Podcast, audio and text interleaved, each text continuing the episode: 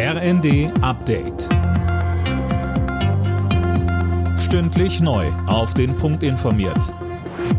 Ich bin Imme Kasten. Guten Abend. Die G7-Staaten haben sich erstmals alle gemeinsam dazu bekannt, aus der klimaschädlichen Kohleverstromung auszusteigen. Nur wann sie das geschafft haben wollen, lassen sie in der Abschlusserklärung eines Treffens der Energie-, Klima- und Umweltminister offen. Die G7 verpflichten sich außerdem, fossile Energieträger nicht weiter zu fördern. Bundesklimaschutzminister Habeck. Dass wir entweder durch direkte Subventionen oder durch steuerliche Vorteile klimaschädliches Verhalten mit dem Geld der Gesellschaft, also mit den sauer verdienten Euros eines jeden auch noch belohnen, das ist ja absurd. Und dass diese Absurdität muss abgestellt werden, jetzt bis 2025, so sagt es das Kommuniqué von allen G7-Ländern.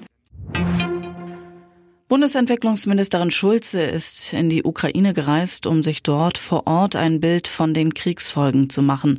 Und sie sagte Unterstützung bei deren Bewältigung zu. Anne Brauer. Svenja Schulze war in dem zerstörten Kiewer Vorort Borodjanka und da hat sie den Menschen Hilfe aus Deutschland zugesagt beim Wiederaufbau. Unter anderem beim Bau von Wohnungen und von Stromleitungen. Schulze betonte, dass man nicht erst warten dürfe, bis der Krieg zu Ende ist, sondern schon jetzt anfangen muss, zu helfen und aufzubauen.